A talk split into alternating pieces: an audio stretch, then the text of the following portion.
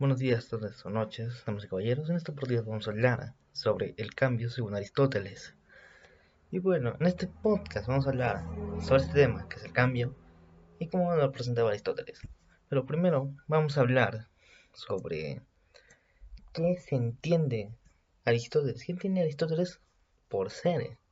Bueno, el ser para Aristóteles se entiende que era principalmente el humano o cualquier ser viviente que podría alcanzar una meta o llegar a un límite, se podría llegar a decir. Pero esto básicamente es redundancia, se podría.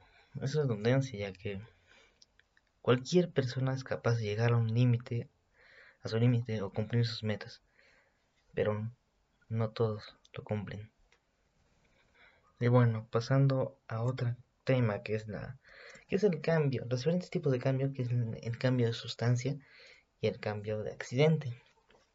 ¿Qué es el cambio de sustancia? El cambio de sustancia es el cambio de aspecto físico, más no material. Digamos, mira, un barco. Un barco, si le cambiamos las velitas, lo pintamos, sigue siendo un barco al final de cabo.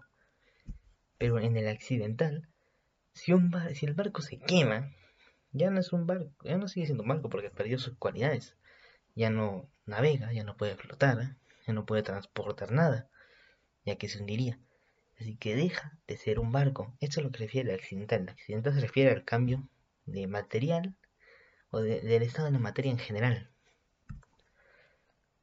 Y bueno, con esto, con este pequeñísimo entendimiento de la sustancia del accidente, pasemos a qué es el acto, que es un ser en acto y un ser en potencia.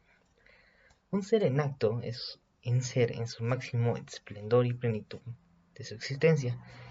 Es la persona que llegó a su límite, llegó a lo más, a lo máximo que pudo.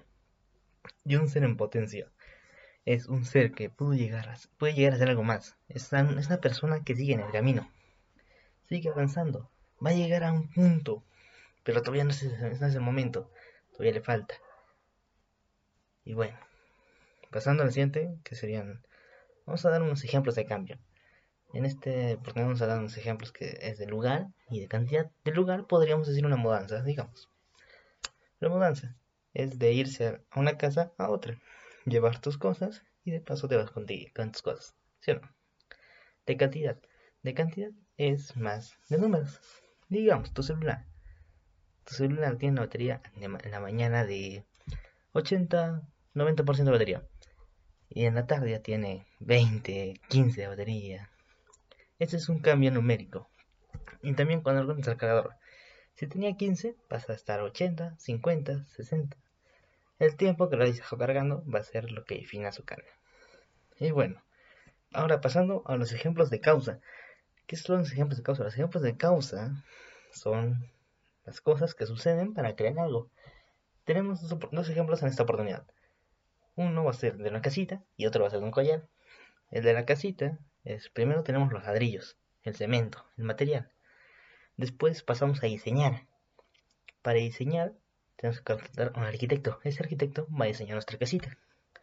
Y al final el que va a realizar la obra va a ser el obrero. El obrero van a, con ayuda del arquitecto van a realizar esta obra. Y al final, el resultado final va a ser tu casita. Ahora, pasando a otro ejemplo, sería un collar, digamos. Primero tenemos el material. El material puede ser metal, con pedazos de, llamamos, diamantes, lingotes de oro. Ahora pasamos a diseñar, porque todo esto, igual que en la casa, hay que diseñarlo, porque no vamos a hacer un collar de la nada, hay que pensarlo. Alguien tiene que pensarlo para que se realice. Y bueno, una vez pensada la idea, se procede con la creación, con el proceso. Primero se funde el metal, se baña en oro, se pule el, diamante, etc. Y el, el, resultado final es un collar muy bonito. es el resultado final, igual que en la casa. Y bueno, muchas gracias por prestar atención y atender sobre cómo son los cambios desde la vista de Aristóteles. Muchas gracias.